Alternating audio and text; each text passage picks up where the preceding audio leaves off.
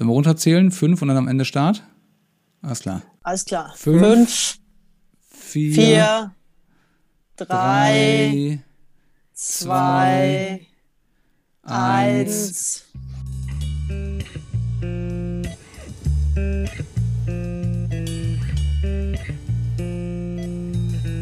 eins. Zustand Nachtdienst. Der Intensivpodcast. Mit Jan Karl und Martin.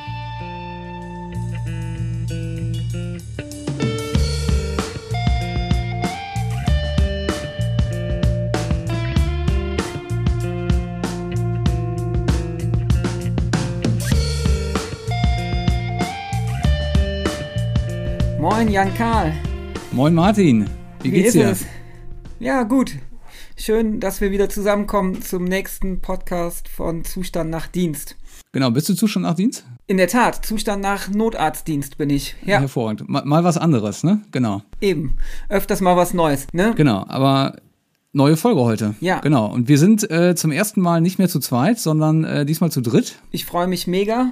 Genau, eine total nette Kollegin, mit der wir auch beide schon länger zusammengearbeitet haben. Das ist die äh, Alex. Ähm, wir holen dich mal dazu. Du kannst dich am besten selbst vorstellen, wer du bist, was du so machst. Und dann äh, können wir gleich mal sagen, über was wir eigentlich reden wollen. Ne? Ja, hallo zusammen. Auch ich bin Zustand nach Dienst. Ich hatte Spätdienst heute Sehr schön. und äh, von daher passt das sehr gut. Ich bin seit 2007 Fachkrankenpfleger für Anästhesie und Intensivmedizin, bin bei der Bundeswehr und von daher treibe ich mich nicht nur auf Deutschlands Ebenen äh, in der Notaufnahme, der Anästhesie oder auch der Intensivstation rum, sondern auch schon mal im Auslandseinsatz.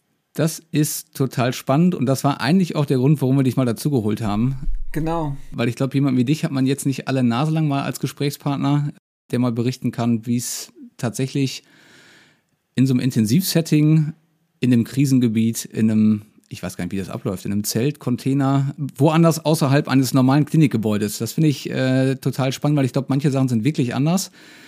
Und ich glaube, da können wir super drüber sprechen heute, Martin, oder?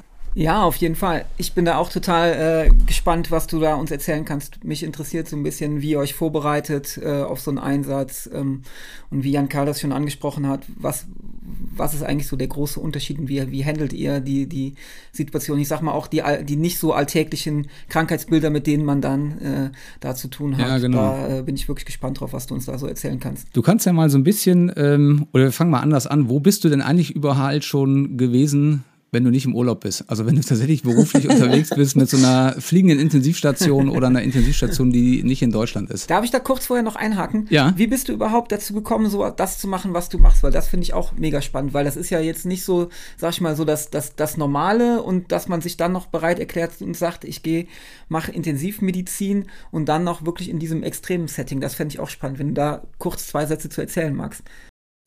Ich konnte mich in der Schule, äh, so gerade so im Hinblick aufs Abitur, nicht so ganz entscheiden, Kripo-Kommissar oder Medizin.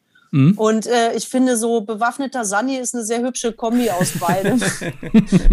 da bleibt man sich dann selber treu und ähm, hat dann doch von allem etwas. Und ich muss sagen, das war auch eine sehr gute Entscheidung, weil man doch ähm, nicht nur im Krankenhaus tätig ist, sondern doch ein deutlich breiteres Spektrum fahren kann bei der Bundeswehr. Mhm. Klingt gut. Wo, wo bist du schon überall gewesen und was hast du da gemacht? Ich war ähm, insgesamt in zwölf Einsätzen. Angefangen Mhm. hat das mal in Usbekistan. Da war ich auf einem Lufttransportstützpunkt und habe mich äh, in einer kleinen Pflegestation primär noch um äh, normale Krankenpflegepatienten gekümmert. Das war damals ein klassischer Zeltbau, weil es ein kleiner Stützpunkt war. Mhm. Im Anschluss folgten zwei Einsätze als äh, Fliegerarztgehilfe. Das ist quasi so die rechte Hand vom Fliegerarzt. Da betreut man dann Piloten und ist auch für die medizinische Ausstattung von einem Großraumrettungshubschrauber zuständig. In dem Mhm. Fall eine CH-53, relativ großer Hubschrauber. Sehr spannend. Ja. Und äh, dazu dann natürlich auch die entsprechenden fliegerischen Ausbildungen. Dann folgte die Intensivausbildung und dann im Anschluss kamen relativ viele Einsätze in Afghanistan, im äh, afrikanischen Sektor, im Luftbereich, also sprich im äh, am Medivac-Bereich zum Lufttransport intensivmedizinisch, Okay. sowie auch in äh, Kabul in Kombination mit den Franzosen in einer französischen Klinik äh, in der Anästhesie beziehungsweise Anästhesie intensiv Mhm. wo dann auch die französischen Arbeitsweisen, die ja ganz anders laufen, dann entsprechend äh, zur Geltung gekommen sind. Und dann auch halt die Sprache. Genau. In welcher Weise sagst du äh, anders? In Frankreich ist es äh, mit der Ausbildung anders als in Deutschland. Da gibt es die IADE. Das ist eine äh, Infirmier d'Anästhesie, eine spezielle Ausbildung, wo der Anästhesiepfleger im Prinzip die komplette Narkoseführung macht. Lediglich okay. Arterie stechen, ZVK läuft okay. über den Arzt. Und äh, der Anästhesiepfleger als solches hat ein ganz anderes Spektrum, äh, was er abfährt. Der macht auch die Spinalanästhesie beispielsweise selbstständig und da äh, muss man sich erstmal dran gewöhnen, dass der Arzt plötzlich weg ist. Man steht da. Äh, das kennt man aus Deutschland auch, ja, aber in Deutschland darf man es nicht. Mhm.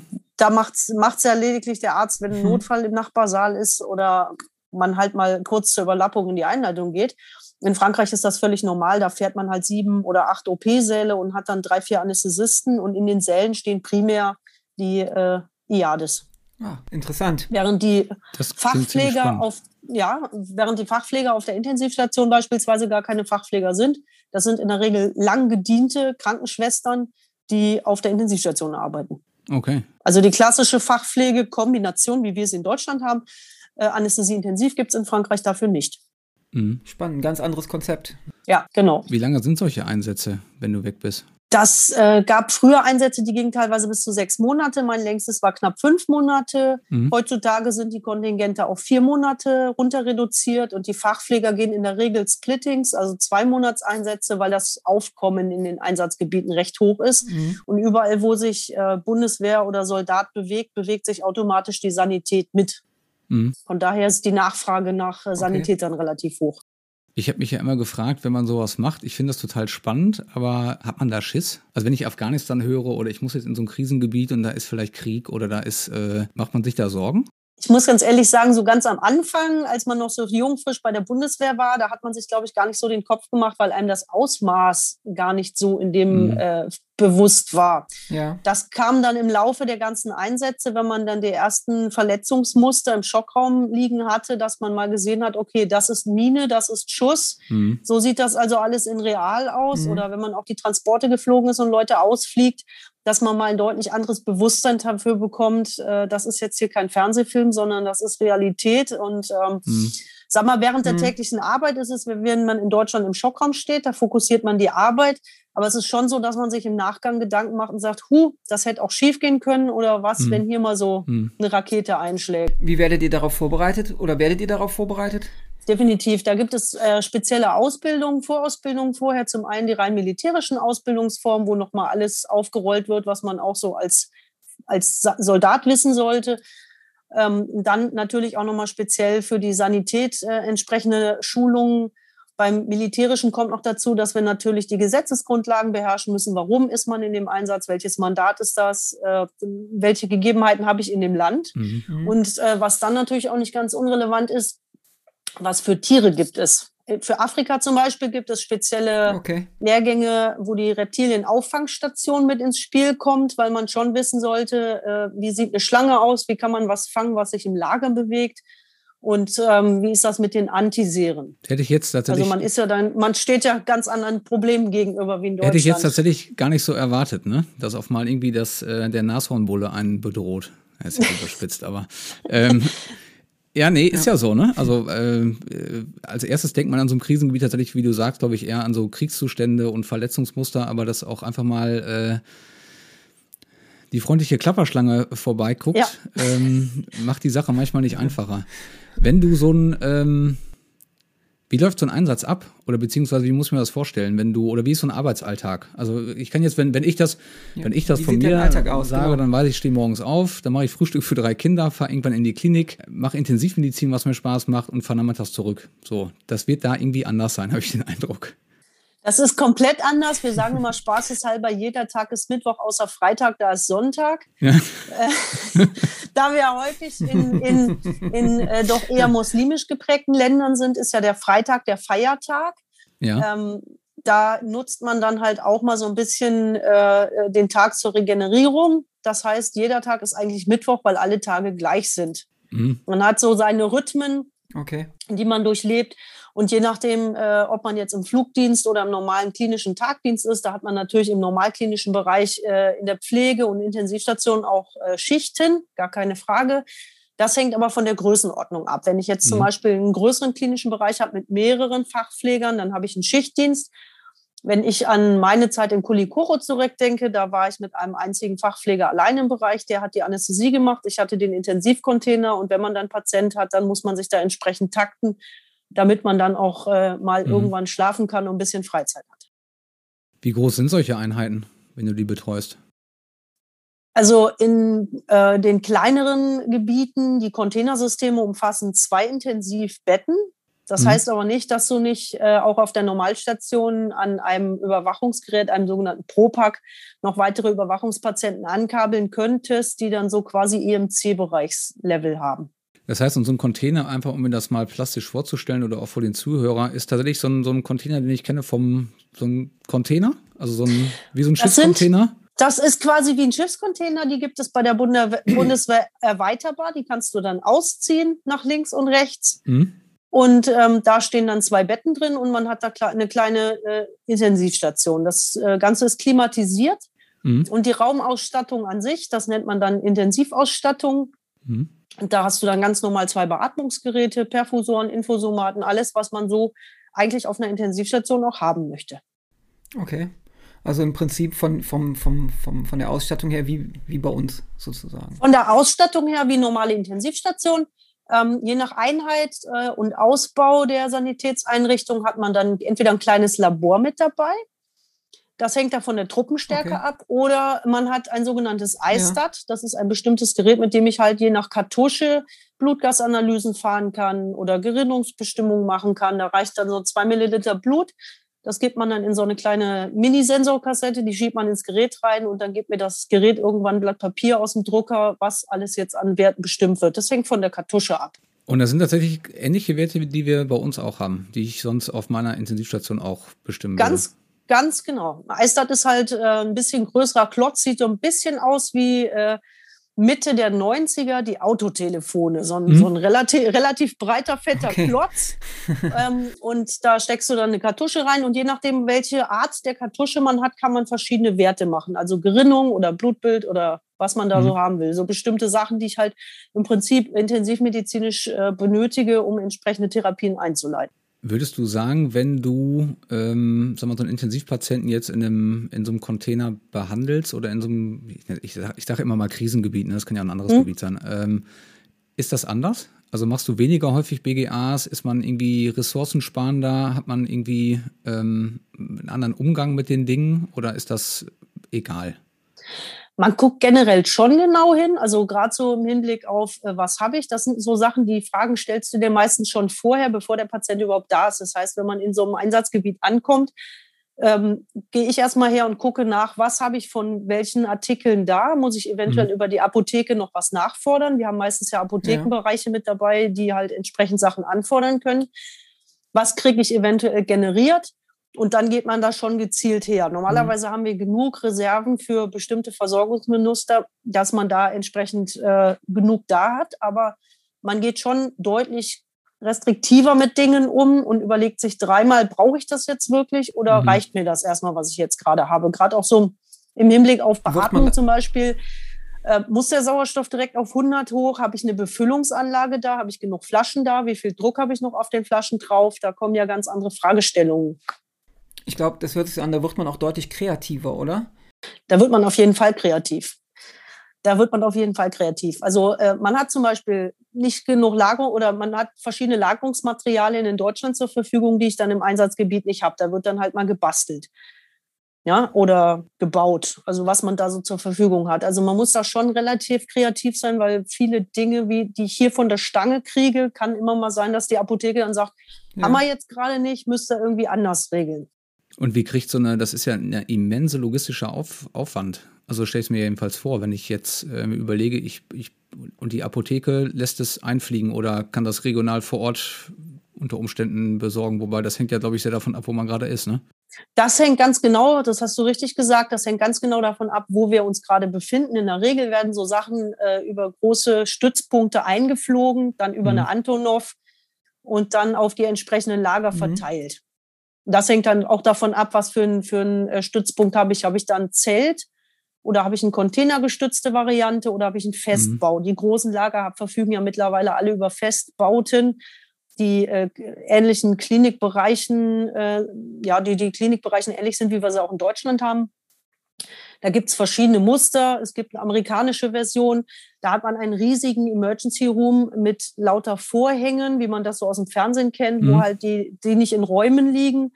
Bei uns ist es eher so, dass mhm. da Räume sind. Das kommt halt ganz drauf an, welche Bauweise. Und da muss man halt immer gucken, was habe ich da.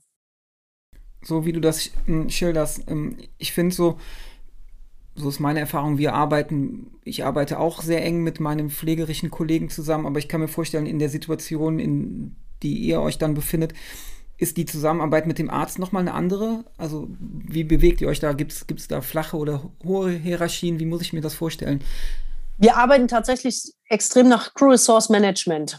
Da bekommen wir auch entsprechend Lehrgänge mhm. und ähm, das macht auch absolut Sinn, weil es nutzt mir letzten Endes, je nachdem, in welchem Gebiet ich bin und welche Fachexpertisen ich vor Ort habe, nutzt es mir halt nichts, wenn der entsprechende Akademiker zwar einen Dienstgrad hat und auch entsprechende fachliche Kompetenzen für einen bestimmten Bereich, aber vielleicht mhm. mit Anästhesie oder Intensivmedizin nun mal gar nichts zu tun hat. Und da ist halt schon Pro Resource Management mhm. angesagt.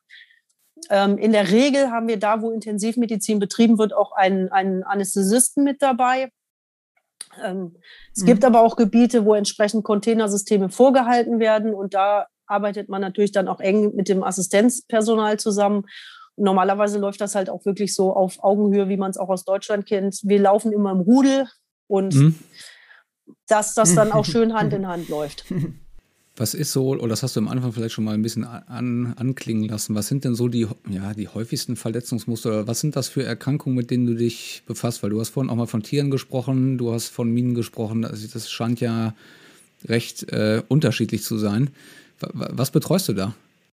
Das geht wirklich kreuz und quer dadurch. Also wir hatten in Afghanistan beispielsweise, hast du auch schon mal aufgrund der Temperaturverhältnisse Menschen, die einfach äh, sich beim normalen Lagerleben verletzen. Da gibt mhm. es ja Ablau Ablaufrinnen, falls, falls wir Regenfälle haben, dass das Wasser abfällt. Da braucht nur mal einer wegrutschen und fällt in so einen Kanal rein. Dann hast du das ganz normale Trauma wie in Deutschland auch. Mhm. Dann hat man aber auch andere Traumen, mhm. äh, wenn wir zurückdenken an Zeiten, wo die Fahrzeuge unter Beschuss standen. Mhm. Das sind dann halt mhm. schon traumatische Verletzungen. Äh, mhm. das sind schon so Sachen. Aber die Bandbreite ist wirklich von Schuss- und Sprengverletzungen über Verbrennungen. Das ist auch gerne passiert, mhm. weil das natürlich alles Gebiete sind oder häufig Gebiete sind, wo die Temperaturen exorbitant hoch sind. Sprich, wenn man dann äh, in ja. Afghanistan oder Usbekistan 40 Grad Lufttemperatur hat, und die Betonplatten, die da gegossen sind, zum Beispiel in den Flughafenbereichen, das heizt sich ja auf. Mhm. Dann stehen da Metallcontainer. Das okay. wird richtig, richtig heiß. Also da ist auch schnell mal eine Verbrennung im Spiel. Und dann hat man natürlich die typischen ähm, Sandmücken oder Stichverletzungen oder ähm, da gibt es so eine hübsche Anekdote, die wird immer erzählt, Achtung vor der Kamelhaarspinne, die kann meterweit springen und rennt dir hinterher. das äh, erzählt man gern den Neueinsteigern, jetzt ist das aber nicht ganz so gelogen, weil Kamelhaarspinnen tatsächlich sich gerne so aufstellen, ihre Beißwerkzeuge nach vorne klicken und dann auch dazu neigen, dass sie sehr aggressiv sind und die springen dann auch schon mal auf dich zu und einen Meter schaffen die, das ist schon nicht gelogen. Aber, aber die ist nur ganz ähm, kleine, die sind Zentimeter groß? Ja, das, man, du zeigst es die jetzt, ich glaube, du musst es umschreiben, ist, weil die. Die ist, die ist, äh, die ist schon deutlich ja. größer als ein Zentimeter. Und ähm, wenn, wenn, wenn man sich so ja. überlegt, die Otto-Normalverbraucher-Menschen im Haus brüllen, wenn sie so, ein, so eine Minispinne sehen, die so ein Daumen groß ist, also so ja. eine, Kamel, eine aufgestellte Kamela-Spinne, mhm. die schafft so eine Handtellergröße. Respekt. da äh, würde ich auch den Satz nach hinten nehmen. Aber die ist nicht so, die ist nicht so schnell, dass sie, äh, dass sie einen dann wirklich äh, über längere Strecken verfolgt. Aber wenn man das erste Mal auf die Viecher trifft, da kann man sich schon erschrecken. Oder ich habe in, in Mali mal ähm, vor meinem Container auf der Treppe gesessen und dann lag plötzlich ein Kaiman vor mir. Also da guckt man dann auch schon mal ein bisschen mhm. schräg. Kann ich mir vorstellen. Du hast von Antiserien gesprochen, die habt ihr für die, für die jeweilige Region, gibt es da so einen, so einen Cocktail, den man mit hat? Wir haben, wir haben für die jeweiligen Regionen bestimmte Antiserien, gerade so im Hinblick auf die Schlangen. In Afghanistan gibt es ja diverse Schlangen. Äh, in Mali ist das Aufkommen von Schlangen natürlich deutlich höher. Und gerade so zur Regenzeit werden die auch gerne dann äh, in die Lager reingespült. Mhm. Und da gibt's dann halt schon entsprechend äh, äh, Serien. Das Problem bei Schlangenbissen ist immer folgendes. Meistens, wenn es passiert, äh, sind alle erschrocken und rennen weg. Und keiner kommt auf die Idee, mal hinzugucken, was genau war denn das? Wie hat's ausgesehen? Mhm. Welche Länge, welche Farbe? Heutzutage hat jeder mhm. ein Smartphone, macht doch mal schnell ein Foto, mhm. damit man hinterher sehr viel gezielter hergehen kann, um das passende Serum zu nehmen. Macht Sinn. Mhm. Ja, das sind so, das sind so die Sachen. Äh, wir haben, wir haben Kühlschränke, da sind dann die Serien für die landesspezifischen Sachen drin. Und äh, auch das kommt in den Vorausbildungen durchaus zur Sprache, dass man lernt, okay, wenn dich irgendwas beißt, erstmal Ruhe bewahren, gucken, dass du so ruhig bleibst wie möglich, ist natürlich leicht gesagt, wenn du so eine Schlange im Bein hängen hast. Mhm. Aber der wichtige Punkt ist halt, ähm, je genauer ich beschreiben kann, je gezielter kann ich das Antiserum verwenden und desto besser ist dann das Outcome. Ja, das ist, äh, ich finde es beeindruckend. Das sind ja so Dinge, mit denen man nicht äh, alltäglich zu tun hat. Auf jeden Fall. Wenn, wenn man über das Patienten, ähm, über die Patienten mal spricht. Ich hätte mir jetzt immer vorgestellt, ich kümmere mich vor allen Dingen um meine ähm, Kameraden oder meine ne, Arbeitskollegen, die vielleicht im Einsatz sind.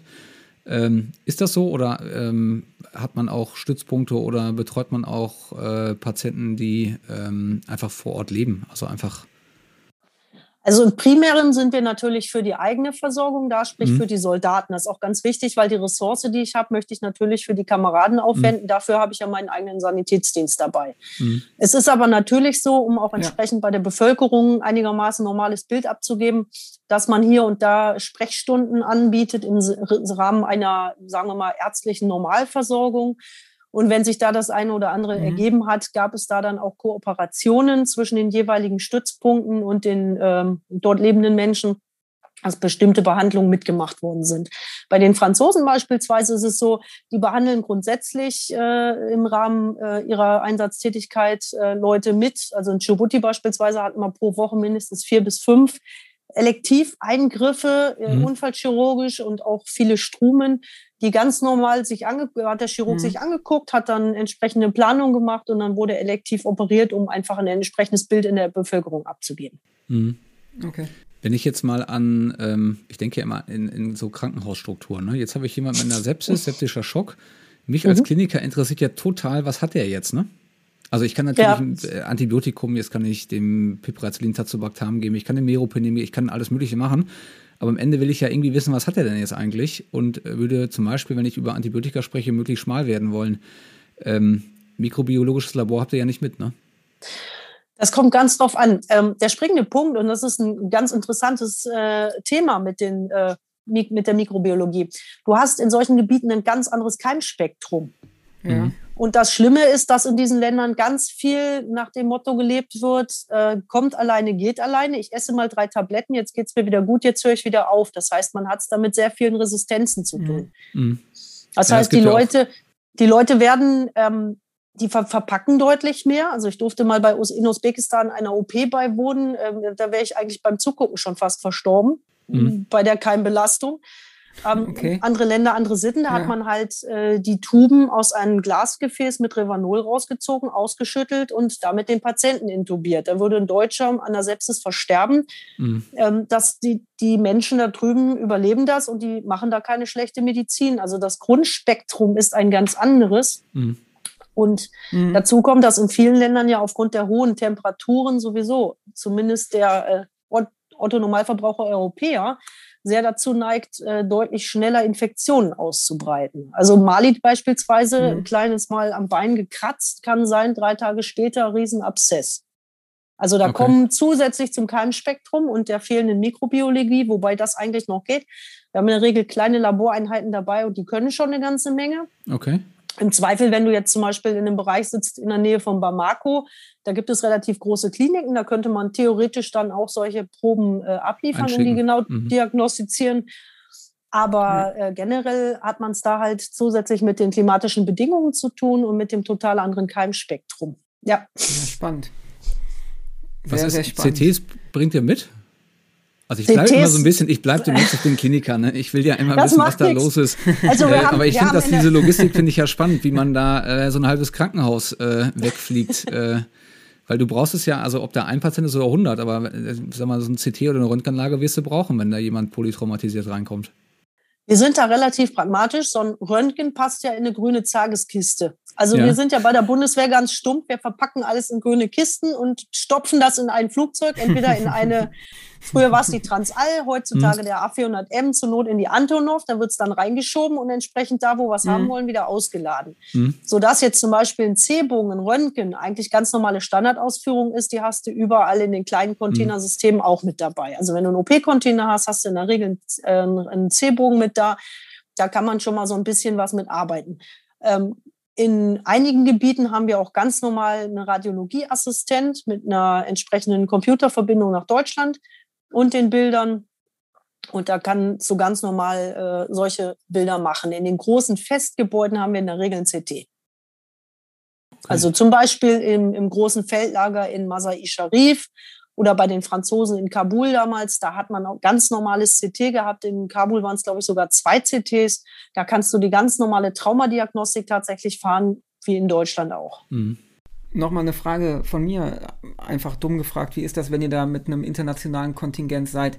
Seid ihr dann als deutsches Kontingent primär für die deutschen Kameraden zuständig oder werden die Teams miteinander vermischt? Ähm, das heißt, man, man, man, man setzt sich, sag ich mal, zusammen und sagt, wir betreiben das Krankenhaus gemeinsam mit den Franzosen und den Engländern und den Amerikanern und wir mischen unser Personal.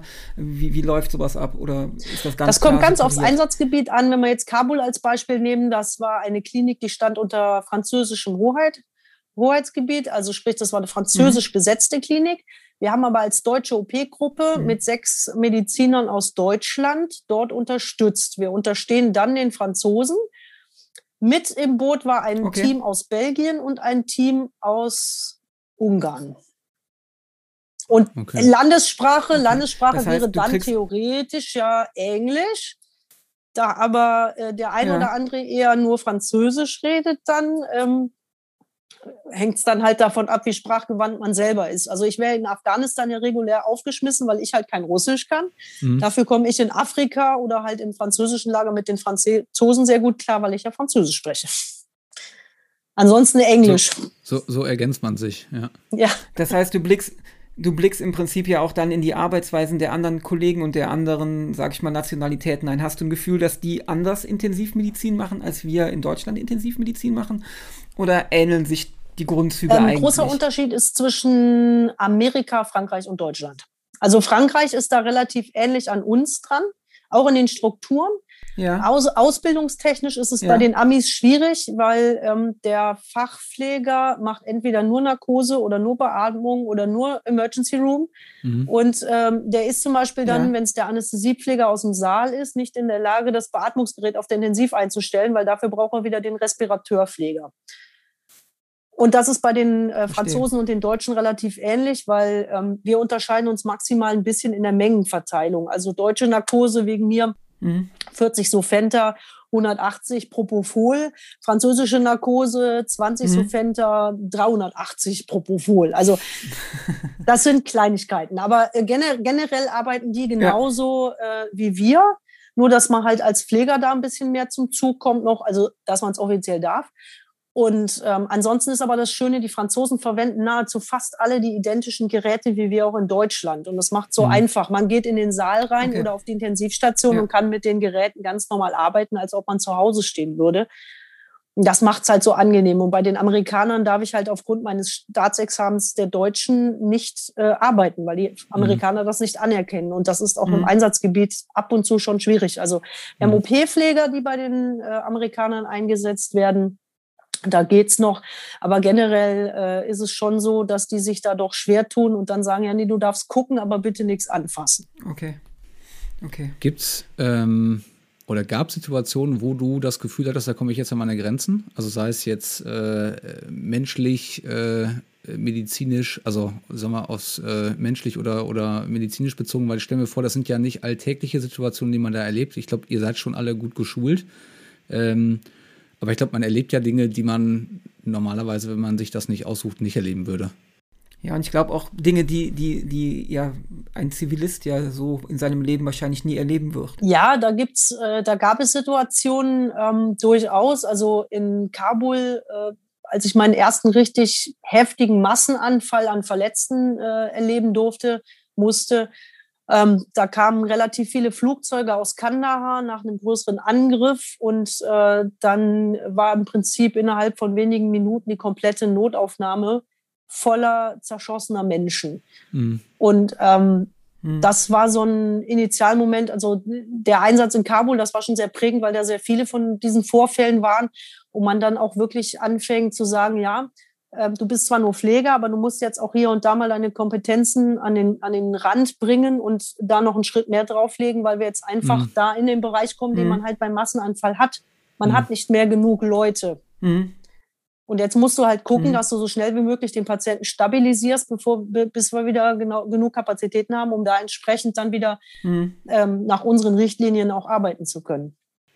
Ja, da stelle ich mir dann, ich glaube, tatsächlich viel mehr Triage vor, als äh, wir jetzt, sagen wir, zu Covid-Zeiten das zum Glück in Deutschland nur befürchtet haben, es ja nie in dem Sinne oder im, im eigentlichen klassischen Sinne tun mussten. Ähm, aber ich glaube, das sind so Momente wahrscheinlich, wo es, äh, ja, da wird es belastend, hätte ich mal so formuliert. Es wird belastend. In dem Moment denkst du da nicht so drüber nach. Du arbeitest das dann ab, aber äh, bei einigen Situationen, da hat man dann in Deutschland hinterher gedacht, so, huh, das hätte schief gehen können. Mhm. Oder hm, da hast du dich aber ganz schön aus dem Fenster gelehnt.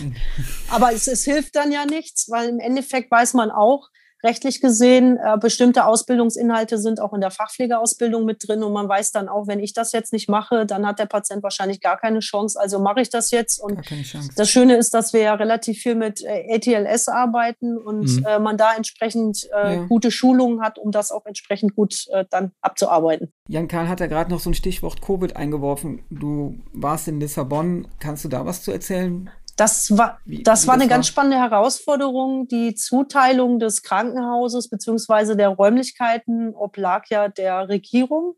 Mhm. Da hatten wir ja im Prinzip äh, nicht ja. viel Mitsprache. Wir sind hingeflogen, um zu unterstützen, haben das letzten Endes dann in Form einer eigenen kleinen deutschen Intensivstation gemacht, mhm. auf der wir sieben Betten betrieben haben.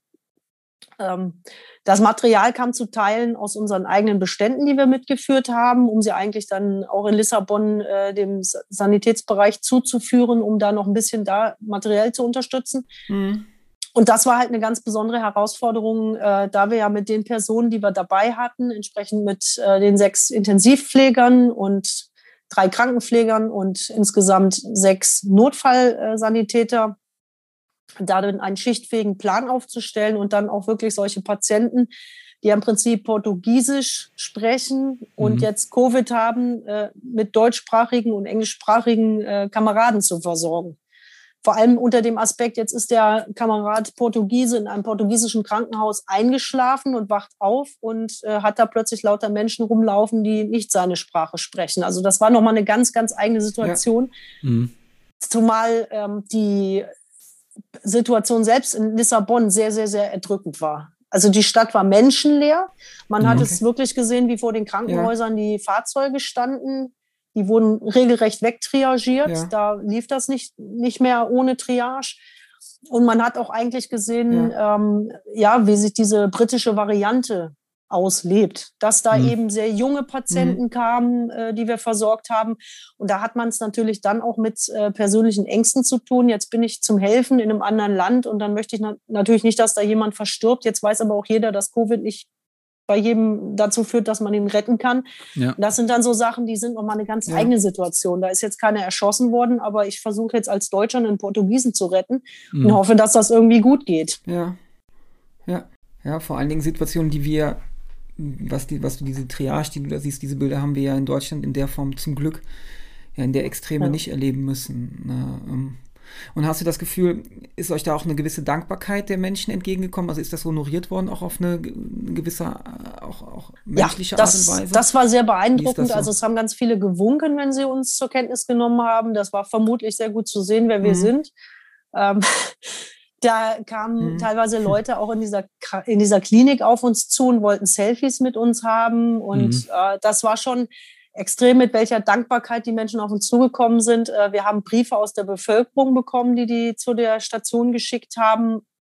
Und wir hatten zwei sehr, sehr mhm. freundliche Mitarbeiter aus der Klinik, die quasi so ein bisschen rund um die Uhr Dolmetscher für uns gespielt haben, damit wir eine Verbindung ins Krankenhaus rein haben, um entsprechend dann auch Sachen, die wir benötigten, sprich Röntgen oder wenn alle Stricke reißen, notfallmäßig einen Operationssaal. Das sind ja Strukturen. Wir waren ja im Prinzip nur äh, mhm. Niesnutzer dieser leerstehenden Intensivstation, mhm. die wir quasi autark betrieben haben. Ja.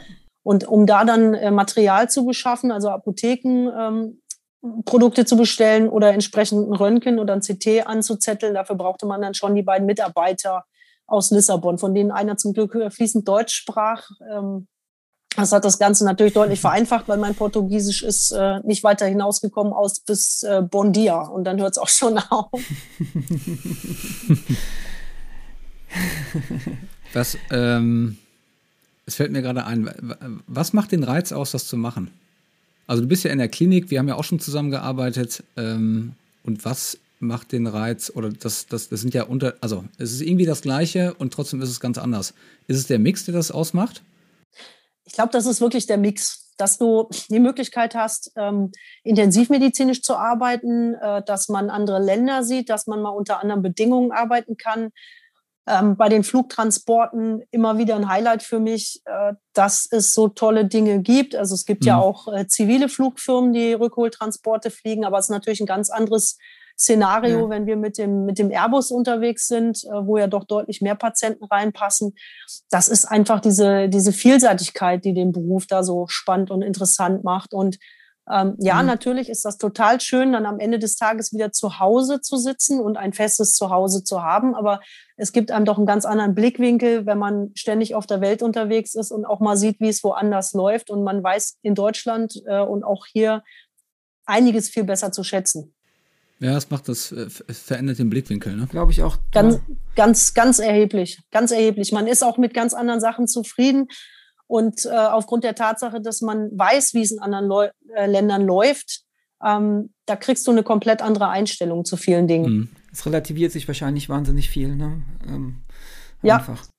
Und man hat, man hat dann gerade im, im Bereich der Versorgung, um das nochmal aufzugreifen, bei den ähm, Ländern, wo jetzt äh, nicht so eine Sanitätsstruktur herrscht und so ein, so ein medizinisches ähm, System, wie wir es hier haben, wenn ich überlege, wie viele Kinder oder auch äh, Erwachsene man in verschiedenen Ländern da operiert hat oder äh, denen Heilung zugeführt hat, was bei denen im Land so gar nicht möglich gewesen wäre. Ob das jetzt so eine stumpfe Blinddarmentzündung ist äh, von, einem, von einem Mali, äh, der dann äh, ja den Rest vom Einsatz her dankbar war und immer gegrinst hat wie ein Honigkuchenpferd, weil wir haben seine Schmerzen weggemacht. Großes ja. Voodoo-Zauber. Für uns ist das ein kleiner Eingriff. Mhm. Ähm, bei dem weiß man nicht, wie schnell hätte ja. der das vielleicht in die nächstgelegene Stadt geschafft, um dort operiert zu werden. Und dann weiß man mhm. nicht, haben die das Geld für die Narkose? Weil in vielen Ländern ist das ja so, man, man zahlt ja den Operateur und den OP-Pfleger mhm. und den Saal und die Station und das mhm. läuft ja doch teilweise ganz, ganz anders. Das ist hier in Deutschland oder in den europäischen Ländern sicherlich äh, Luxus, dass man ins Krankenhaus geht und sagt, ich bin krank, macht mich mal gesund. Das mhm. ist in vielen, vielen, vielen Ländern der mhm. Welt eben nicht so einfach. Weißt du, was mir gerade einfällt, Martin? Was denn? Wir sollten viel häufiger Gäste einladen. Ja, spannend. Ich finde es total spannend. Finde ich auch super, super. Finde ich auch, sollten wir machen. Ja, müssen, wir, müssen wir das nicht immer nur zu zweit machen? Nee, das, äh, das machen wir, glaube ich, mal äh, zukünftig häufiger. Ich überlege gerade, ob ich dich oder ob wir dich noch irgendwas Spannendes fragen können oder ob du noch was sagen möchtest, weil ich glaube, wir haben, du hast ganz viel gesagt äh, und uns echt ganz tolle Einblicke geliefert. Ja. Wir werden ja auch in Zukunft immer wieder mal zwischendurch zusammenarbeiten. Ähm, das hoffe ich doch. Genau. Aber das war, ja, ich glaube, du hast ein, äh, war ein schöner Abschluss gerade, was du gesagt hast. Ich glaube auch die, der, der veränderte Blick auf Dinge und vielleicht ein bisschen mehr Dankbarkeit für das, was wir ähm, in Deutschland zu, oder in Europa, glaube ich, auch zur Verfügung haben. Das äh, ja. macht es, glaube ich, aus.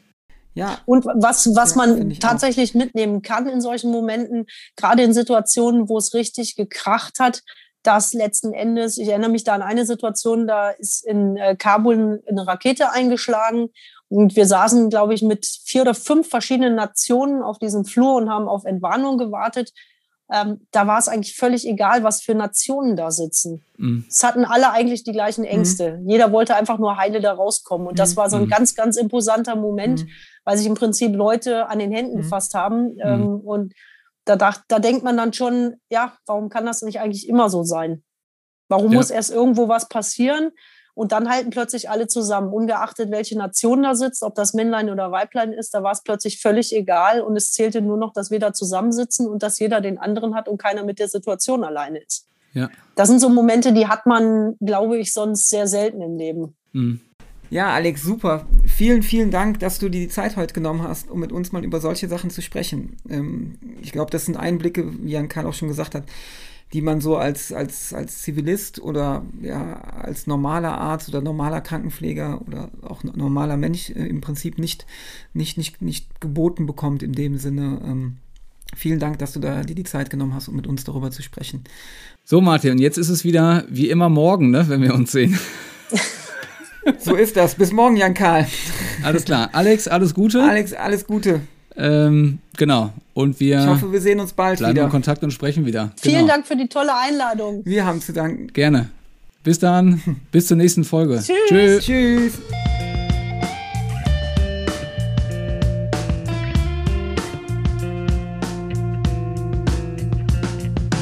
Welchen, mal, welchen Rang hast du eigentlich, wenn man das fragen darf? Ich bin Stabsfeldwebel. Stabsfeldwedel. Webel, Wedel. ja, ich war nie bei der Bundeswehr, ne? Das haben wir verziehen. Ja, äh, total schön. Sie hörten der Intensivpodcast mit Jan Karl und Martin. Im Zustand nach Dienst.